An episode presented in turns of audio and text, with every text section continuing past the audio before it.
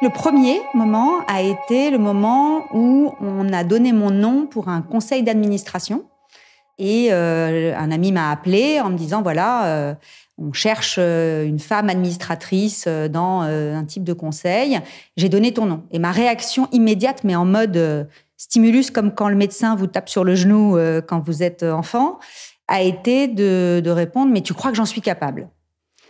Et de me consterner moi-même euh, de poser cette question et d'entendre la réponse de l'ami en question, de me dire bah oui, en fait, euh, sinon j'aurais pas donné ton nom, ce qui est effectivement assez logique, somme toute.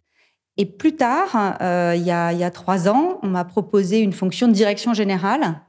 Et j'ai eu une espèce de, réflexe qui ressemblait un peu au même et que j'ai retenu parce que je vois bien que le niveau de conscience commençait à émerger. Et donc, ma réponse a été merci de croire que j'en suis capable. Mais euh, mais il y a quand même euh, ces moments-là ont été les moments où je me suis rendu compte que je ne me croyais pas forcément moi-même capable d'eux et que j'avais besoin de l'aide d'autrui pour croire en moi.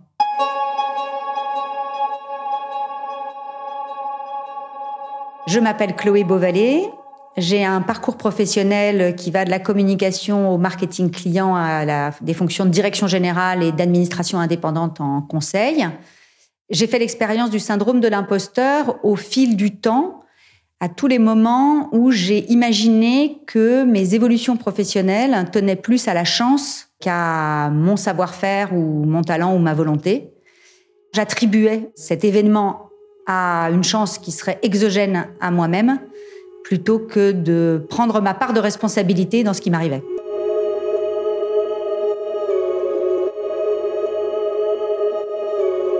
Se voir juste comme chanceuse alors que l'on progresse au fil d'un parcours professionnel riche.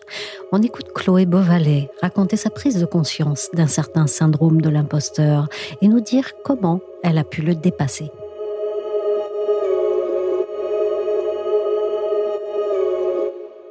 Je dirais que ça a déclenché pour les autres une attention à comprendre comment certains de mes collaborateurs, mes amis, euh, enfin mon entourage, pouvaient avoir le même genre de biais et essayer de les rendre euh, conscients qu'ils étaient acteurs de leur propre vie et légitimes dans leur poste. Donc euh, une attention au syndrome de l'imposteur tel que les autres pouvaient le vivre. Et chez moi, une envie d'un travail un peu de fond, d'alignement, et typiquement, euh, plus récemment, d'un outplacement avec une coach et de vraiment euh, prendre à bras le corps cette opportunité de consolider ma conscience de ce que, je sais faire pour limiter ce syndrome à la plus petite portion qui pour moi est saine donc je pense que l'humilité, c'est de penser qu'on est un petit peu moins compétent que ce qu'on est, mais sans aller jusqu'au syndrome de l'imposteur où on se pense illégitime dans ce qu'on fait.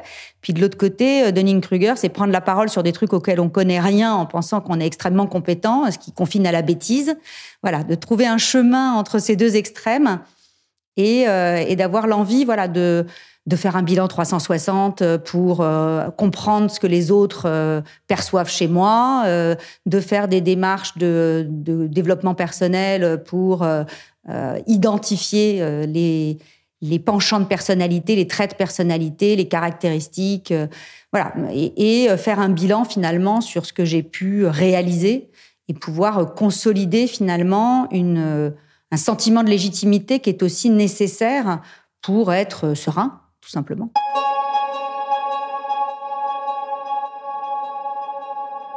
Si je cherche dans ma vie des points révélateurs, je pense à une anecdote où, euh, dans une démarche que j'ai pu faire à titre personnel de dialogue avec euh, une psychologue, coach, j'ai euh, commencé à me présenter en disant moi dans la vie j'ai de la chance et j'ai raconté ma vie, voilà. Et euh, elle m'a écoutée et en conclusion, elle m'a reprise en disant Est-ce que vous avez conscience que je pourrais raconter exactement la même histoire en commençant par moi dans la vie, j'ai pas de chance Donc j'ai rigolé en disant Bah non.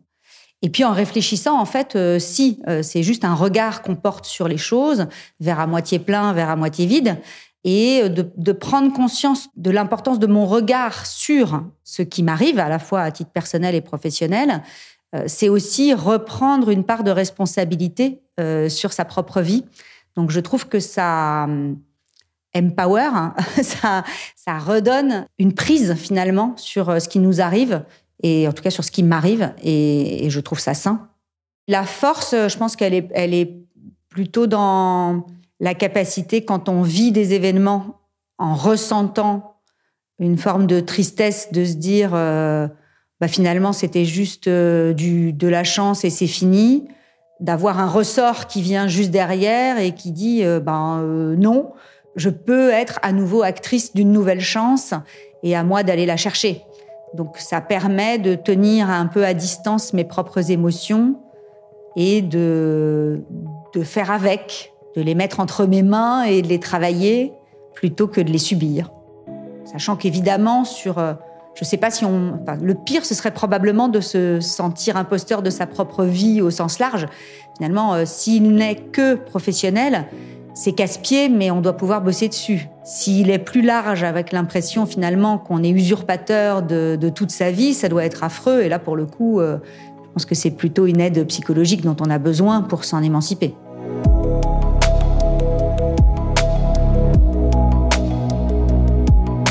Facile d'accueillir à leur juste valeur les opportunités ou les succès dont on est pourtant et logiquement à l'origine. C'est même mission impossible pour certains alors que les compétences sont là. Je suis Michel Varnet. Vous écoutez Et moi, un podcast des échos.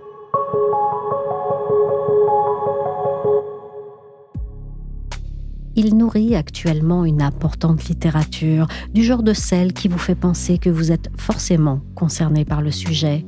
Ce que l'on nomme le syndrome de l'imposteur est dans l'air, mais est-ce un phénomène nouveau? Alors, le syndrome de l'imposteur existe depuis la nuit des temps. Muriel Jazor est rédactrice en chef leadership et management aux échos. Ce sont les travaux de deux professeurs euh, de psychologie américaine, Pauline Rose Clance et Suzanne Imes, qui ont les premières euh, mis un nom sur ce phénomène en 1978 en parlant de syndrome ou de complexe de l'imposteur. Elles ont mis un nom sur ce sentiment auto-entretenu d'incompétence et de doute que l'on peut avoir sur sa propre personne, un nom sur ce conflit entre la perception que l'on se fait des autres et la façon dont on se perçoit.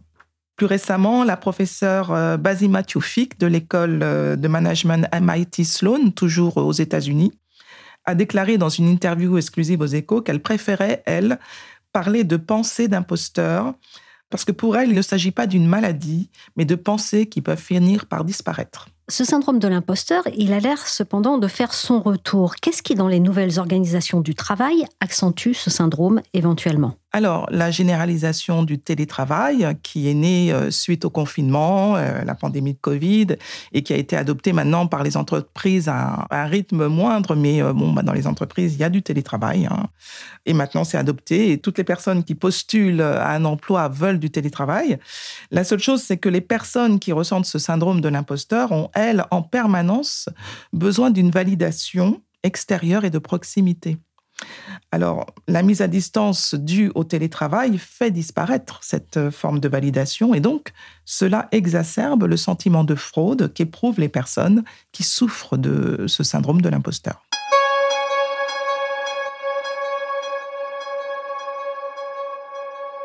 Muriel, vous mentionnez dans, votre article une étude concernant ce syndrome de l'imposteur qui a été menée en Grande-Bretagne par l'organisme de formation The Hub Events. Qu'en ressort-il? Que disent les chiffres?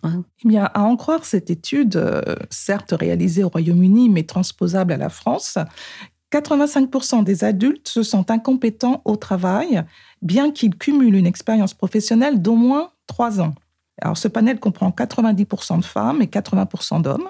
Alors, d'autres données euh, sont tout aussi étonnantes. 48% sont assaillis par des pensées négatives, toujours concernant le syndrome de l'imposteur, ce qui pousse un quart des personnes à attribuer leur succès professionnel au facteur chance. 19% à redouter que leur supérieur hiérarchique ne les démasque en raison de cette euh, soi-disant supercherie, et 11% estime ne pas être digne de confiance. Qui est le plus concerné par ce syndrome de l'imposteur et pour quelles raisons En vérité, tout le monde est concerné.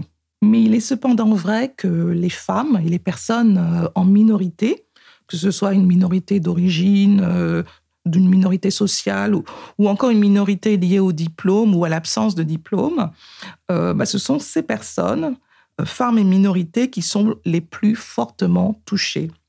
La raison, en fait, se sentant moins soutenues par leur organisation ou entreprise, euh, ces personnes estiment qu'elles doivent faire plus que d'autres leurs preuves.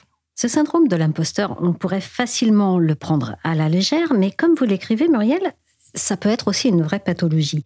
Est-ce que les entreprises devraient s'en soucier? Est-ce que c'est dans leur périmètre? Euh, Oui, les entreprises doivent s'en soucier pour des raisons de management et de bien-être euh, au travail. Une pathologie, non pathologie, c'est vrai que là, les avis divergent.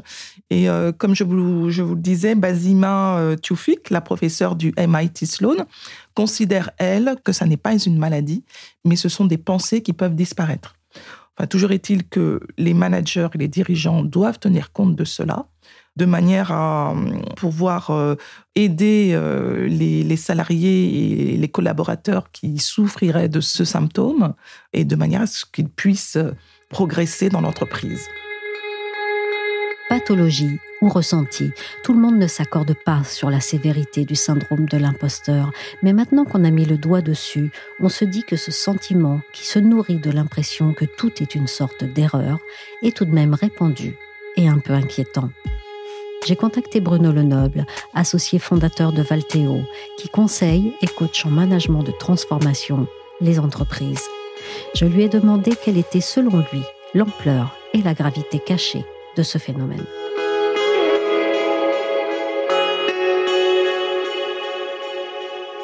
En fait, une étude en 2011 a montré euh, que le syndrome de l'imposteur touchait 70% des salariés au moins une fois dans leur vie, avec euh, de plus un risque maintenant avéré de burn-out. Et très souvent, elles ont, et c'est la deuxième caractéristique, une incapacité euh, très forte, voire totale, d'intérioriser, comme on peut le dire, des succès y compris les plus importants. Et donc ça va entraîner une course au succès qui, n'étant pas reconnue par la personne elle-même, intérieurement, va rentrer dans une logique euh, de pousser l'effort toujours plus loin. D'où ce que je disais euh, juste avant sur le risque de burn-out. Surtout lorsqu'on est dans une organisation qui elle-même va pas être, entre guillemets, équipée pour euh, établir des signes de reconnaissance comme bah, des promotions ou simplement au quotidien des merci. Alors, quand ce syndrome de l'imposteur prend-il racine chez les personnes et comment peut-il se manifester? La caractéristique de ce comportement et qui va prendre racine là aussi euh, dans l'enfance, c'est une stratégie d'évitement. C'est-à-dire que on va euh, inconsciemment, souvent dans un premier temps, bâtir une stratégie de, fuite qui se caractérise au quotidien dans la vie de, tous les jours des professionnels, des salariés, par une procrastination. Donc on remet au lendemain à l'après-lendemain, etc. Ce qui va générer un phénomène d'auto-sabotage. Comme on a peur d'obtenir le résultat qui est au-dessus des exigences posées par l'organisation, et qu'on se dit soi-même qu'on n'est pas capable probablement d'y arriver, on reporte au lendemain, à l'après-lendemain, ce qu'on doit faire. Et donc c'est cette logique d'auto-sabotage, d'évitement, euh, qui euh, alimente sa propre croyance, cette croyance euh, extrêmement limitante sur le fait qu'on puisse réaliser, obtenir un résultat. Et donc, on rentre sur une croyance qui s'auto-réalise, à savoir que comme je ne suis pas sûr d'y arriver, je ne le fais pas et j'arrive à ne pas faire ce que j'aurais dû faire. Donc c'est l'échec. Et là, on a un échec qui fait que très souvent, les progressions professionnelles vont être bah, limitées, vont être euh, cassées par des parcours qui sont eux-mêmes complètement hachés par euh, des succès et des échecs. Sachant cela, est-ce que le soigner est une affaire personnelle ou bien c'est une affaire collective et professionnelle? En fait, c'est une interaction entre les deux. Que ce soit du côté personnel ou du côté professionnel, l'élément extérieur à la personne, donc on va dire son environnement, l'organisation, que ce soit la famille, la cellule parentale ou euh, une entreprise, va faciliter, si je puis dire, l'enclenchement du syndrome de l'imposteur dès lors que la personne qui souffre de ce syndrome n'est pas euh, reconnue euh, du fait que le collectif dominant n'a pas les mêmes codes qu'elle. Par exemple, elle, elle a un code de réalisation qui est au-dessus de la moyenne, avec un diplôme qui peut être par exemple un doctorat. Et le collectif dominant, lui, va être d'une école de commerce ou d'ingénieur, avec un niveau d'exigence qui va être fixé dans un comité de direction, qui va avoir des défauts de communication sur ses intentions, sur ses attendus, sur ses objectifs. Et donc à partir de là, la personne va rentrer dans la boucle qu'on décrivait tout à l'heure, à savoir de vouloir répondre toujours plus à l'exigence qu'elle a du mal à lire. Et du côté euh, personnel, que ce soit dans la famille, dans l'enfance ou euh, dans la famille avec euh, le conjoint, par exemple, ça va être une difficulté à comprendre les attentes de l'autre. Et l'autre, lui-même, va avoir des difficultés à exprimer des signes de reconnaissance. Et la personne, elle-même, n'ayant pas ce retour, va se mettre dans cette quête de perfectionnisme toujours plus fort.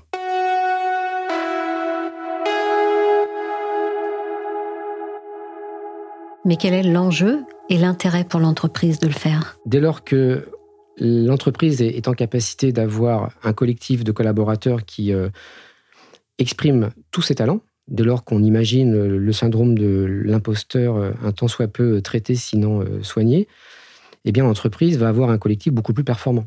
Et donc le vivier de haut potentiel, le vivier de cadre pour un département donné ou pour un service donné va être beaucoup plus riche ça va aussi d'ailleurs créer euh, des effets intéressants au sens où, comme les reconnaissances des talents va se faire beaucoup plus spontanément, beaucoup plus en fluidité, le niveau global d'engagement va augmenter.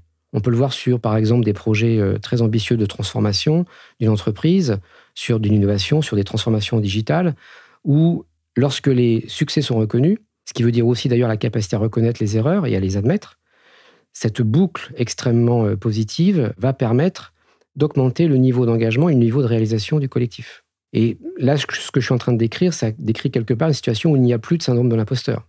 C'est-à-dire que soi-même, on reconnaît ses succès, les autres, ses pairs, reconnaissent mes succès, et moi, je vais reconnaître les succès des autres.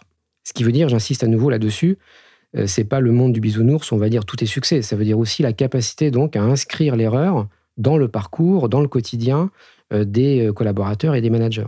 On est en train d'augmenter pour le dire autrement, le niveau de confiance du collectif et de l'individu.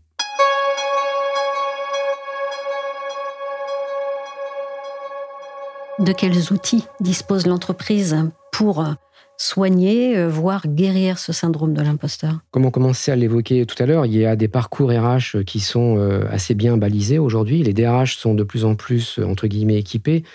Beaucoup d'entre elles euh, déjà, le DRH ou la DRH, j'en connais euh, quelques-uns, quelques-unes qui ont une double compétence DRH euh, et coach, donc qui ont cette sensibilité, cette capacité à, lire un peu l'implicite, à lire un peu le, non-dit de quelqu'un qui, puisque c'est le sujet, aurait un, syndrome de l'imposteur. Il y a aussi dans les collectifs de transformation, donc je pense, on en parlait tout à l'heure, les, les, gros projets de transformation, de plus en plus ce qu'on va appeler des rituels, qui vont permettre de poser à la fois, comme euh, on le mentionnait tout à l'heure, des succès et des échecs au quotidien. Dès lors que euh, ce type de rituels de routine managériale euh, sont posés et entretenus et reconnus, ça donne un cadre extrêmement efficace pour justement neutraliser ou en tout cas empêcher l'émergence d'un syndrome de l'imposteur, qui peut survenir, comme on le disait tout à l'heure, au moins une fois dans la vie d'un professionnel, et donc plusieurs fois. Et ce qui veut dire que lorsqu'on a dans des moments euh, critiques de l'entreprise des transformations importantes, comme c'est le cas en ce moment, un risque accru de manifester ce type de syndrome. Merci à Bruno Lenoble, conseiller et coach en management de transformation. Merci à Muriel Jazor, rédactrice en chef aux échos. Et merci à Chloé Beauvalet pour son énergie communicative et sa pugnacité face à ses sentiments contraires. Le podcast et moi, terminé pour aujourd'hui. Il a été réalisé par Willy Gann. Vous pouvez retrouver d'autres témoignages sur les évolutions de la vie au travail dans les épisodes précédents de Et moi. Abonnez-vous sur votre plateforme favorite pour n'en manquer aucun. Et moi est sur Apple Podcast, Podcast Addict, Castbox, Deezer, Spotify ou Amazon Music. Pour l'actualité, c'est chaque jour sur leséchos.fr ainsi que dans la story.